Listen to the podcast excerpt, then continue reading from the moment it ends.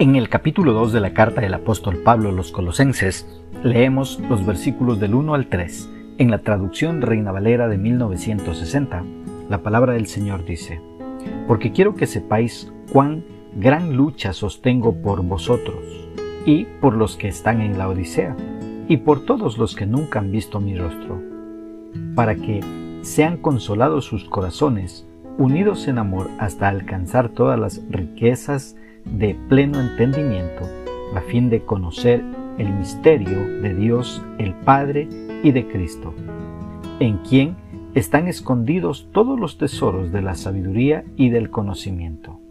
¿Qué es lo que expresa el escritor? Pablo está hablando de una lucha espiritual que soportaba por los hermanos colosenses. Aparentemente Pablo nunca había visitado Colosas.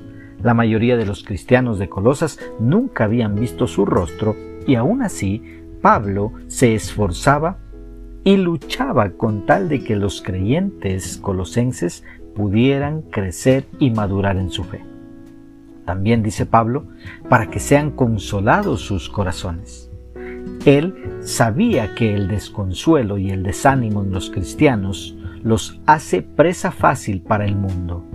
También los hace presa fácil para su propia carne y para el maligno.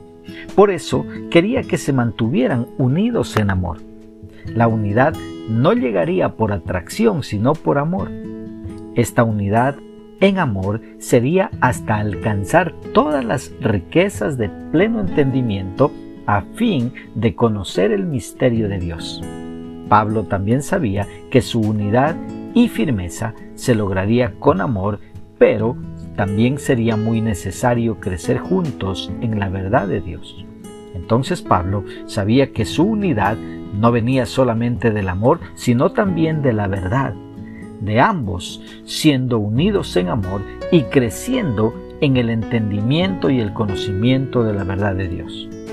Los colosenses estaban influenciados por maestros que les decían que buscaran los tesoros de la sabiduría y del conocimiento, pero no en Jesús.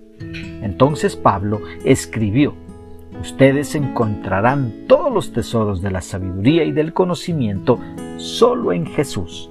Él los tiene todos. No está mal, hermanos, buscar la sabiduría y el conocimiento en los estudios, ¿sí? Pero nosotros hemos de buscarlo en Jesús. Conocimiento bíblico. Cuando Pablo describe la verdad de Dios con palabras como riquezas y tesoros, él nos recuerda que la verdad de Dios es preciosa y digna de buscarse con sacrificio. ¿Cómo podemos aplicar esta porción bíblica a nuestra vida? Primeramente, esforzándonos y haciendo hasta lo imposible porque nuestros hermanos en la fe puedan crecer y madurar como creyentes para que puedan vivir una vida en obediencia a Dios. Y una segunda aplicación, buscando vivir en unidad con otros creyentes, para animarnos unos a otros a meditar en las sagradas escrituras. Que Dios nos ayude a poner por obra su palabra.